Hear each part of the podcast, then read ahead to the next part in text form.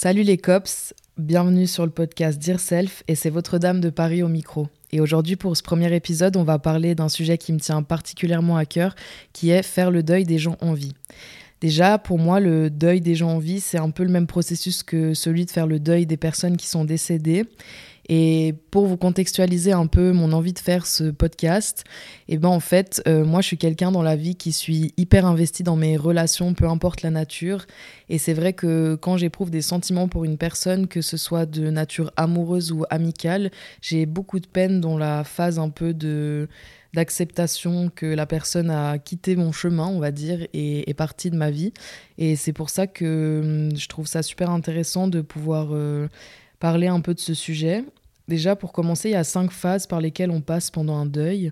Et euh, ben, apprendre, euh, entre guillemets, la théorie de ces cinq phases, ça m'a permis d'exemplifier par des moments que j'ai traversés dans ma vie. Et ça m'a permis un peu de me calmer et de me rationaliser concernant euh, cette période qui peut être parfois pas très facile.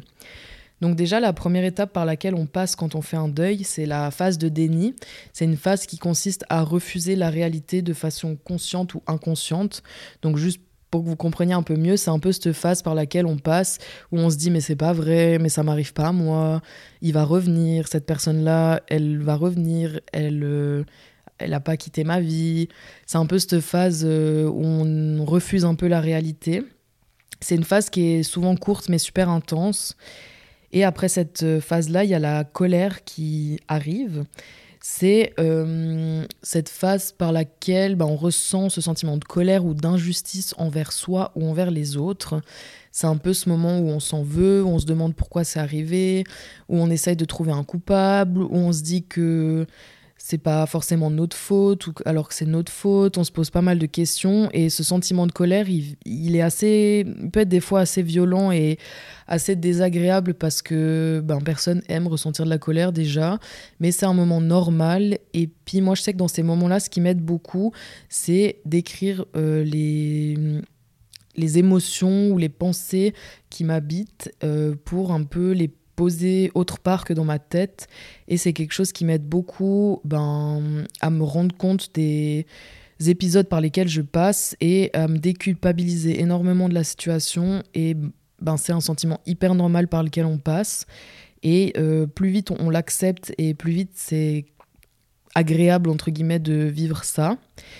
Ensuite, il y a la phase de marchandage. Ça, c'est lié à la constatation de son impuissance dans la situation, mais c'est toujours une, euh, un moment où on a l'espoir d'un retour en arrière. C'est un peu une phase d'illusion, puis c'est un peu cette phase par laquelle euh, bah, on se dit qu'il y a des chances que la personne revienne, qu'il y a des chances que ça reparte comme avant, qu'il y a des chances que euh, cette personne regrette, qu'elle vienne vous réécrire, etc. C'est un peu la phase pendant laquelle on n'a pas trop envie de, de se rendre compte enfin d'accepter ce qui se passe, on va dire. Et puis c'est aussi une phase où on aimerait que la situation, elle revienne comme elle était avant. J'explique un peu mieux, mais en gros, c'est un peu la phase dans laquelle on vit à travers les souvenirs qu'on a de cette personne et à travers les bons moments qu'on a avec cette personne. Et puis, c'est un peu la phase où on aimerait que ces souvenirs et cette image de la personne reviennent. Mais je pense que c'est important euh, d'imager ça par un chemin qu'on passe avec quelqu'un. Euh, la phase de marchandage, ce serait un peu le moment où, euh, sur ce chemin, vous avez l'image que vous tenez toujours la main à cette personne, mais en fait, cette personne, elle a lâché votre main et vous, vous la retenez toujours avec un long fil. Et euh, c'est un... En fait, ce fil, il va juste prendre des mètres et des mètres et des mètres et des mètres, mais la personne, elle va jamais vous rattraper, en fait. Ensuite, il y a la phase de dépression. C'est quand on commence à accepter la situation et on se rend compte que c'est inévitable et qu'aucun retour en arrière est possible, euh, ça, dans le chemin, ce serait un peu le moment euh, de l'intersection où ben, vous, vous allez prendre à droite et la personne, elle va prendre à gauche. Et euh, ben, c'est un moment où on peut être plongé dans une grande tristesse. Et puis, c'est généralement la phase ben, la plus longue.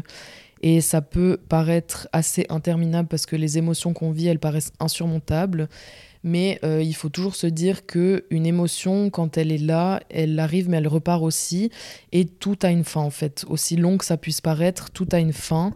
Et c'est hyper important d'accepter de vivre ces émotions surtout. Et euh, c'est important aussi à ce moment-là de hum, vous entourer de personnes à qui vous pouvez parler de ces émotions que vous traversez parce qu'il ne faut pas rester tout seul et on a souvent tendance à euh, s'isoler et à se couper un peu du monde. Mais euh, moi, ce que je vous conseille vraiment, c'est de vous entourer de personnes à qui vous pouvez parler de cette période qui peut être vraiment compliquée et vous entourer de personnes qui vont continuer le chemin à droite avec vous et qui vont pas prendre à gauche avec l'autre personne. Et euh, bah souvent à ces intersections-là, euh, bah dire au revoir à quelqu'un puis voir cette personne s'éloigner, ça peut être hyper compliqué. Mais il faut pas oublier que le chemin il continue et qu'il y a quand même toujours des gens qui vont pouvoir vous accompagner sur ce chemin-là. Et la cinquième phase du deuil, c'est euh, l'acceptation. C'est quand la personne elle accepte la situation, elle va se résigner et elle va commencer à reconstruire euh, une vie entre guillemets normale. Hein. Euh, la personne, elle, enfin là, vous allez commencer un peu à retrouver votre euh, énergie et à retrouver un peu votre soleil. Euh, et puis, moi, je, la, phase d'avant, en fait, cette phase de, de, tristesse et de dépression, entre guillemets, moi, c'est quelque chose que j'image beaucoup par euh, une petite bougie dans une pièce qui est en train de se faire souffler dessus, mais la lumière continue à briller. Et dans cette phase d'acceptation, bah, c'est juste la lumière qui continue euh, à briller, à repartir de plus belle. Il faut toujours se dire que c'est quelque chose qui prend du temps, mais ça finit toujours par passer parce que les cinq phases du deuil, elles existent, et après une phase, il y aura l'autre, et la dernière phase qui est l'acceptation, bah, elle arrive à un moment ou à un autre. C'est hyper, hyper important d'accepter ses émotions, les accueillir et faire preuve de bienveillance envers soi-même. Euh, moi, j'ai beaucoup appris à agir comme ma propre meilleure amie, dans le sens où, euh, dans des moments pas faciles pour moi, au lieu d'être hyper dure et très peu tolérante envers moi-même, je me dis toujours que si c'était une copine à moi, j'aurais jamais réagi comme ça. Et c'est hyper important d'avoir euh, cette bienveillance pour soi-même. Et c'est aussi hyper important de bien s'entourer et trier les personnes qui sont autour de vous, entre guillemets, dans le sens où je vous dis pas euh, de vous séparer de toutes les personnes qui vous soutiennent pas, mais c'est important de s'entourer de personnes qui euh, vous soutiennent et qui vous comprennent. Et euh, c'est un processus qui est nécessaire pour laisser partir les gens. Et c'est vrai que parfois ça peut paraître vraiment hyper long, mais il faut accepter de se laisser du temps et aussi accepter que ça prend du temps et que euh, ben, c'est pas quelque chose qui se fait en un claquement de doigts. Et euh, il y a aussi une phrase que j'aime bien euh, pour un peu se déculpabiliser, c'est que la rechute, elle fait partie de la guérison. C'est-à-dire qu'il y a des fois où peut-être que vous allez rétrograder dans une phase parce que vous avez l'impression que vous êtes dans la phase d'acceptation, mais en fait vous êtes encore triste et pas bien par rapport à ça, ben, c'est pas grave parce qu'au final, quand on tombe, on peut que se relever et que continuer à avancer. Et moi, ce qui m'aide beaucoup, et comment je résumerai un peu euh, bah, ce sujet, c'est vraiment l'idée de ce chemin, en fait. Euh, et puis pour reprendre un peu les différentes phases, donc le déni, ce sera un peu ce moment où on est sur le chemin et qu'on continue à tenir la main à cette personne qui veut plus que vous lui teniez la main.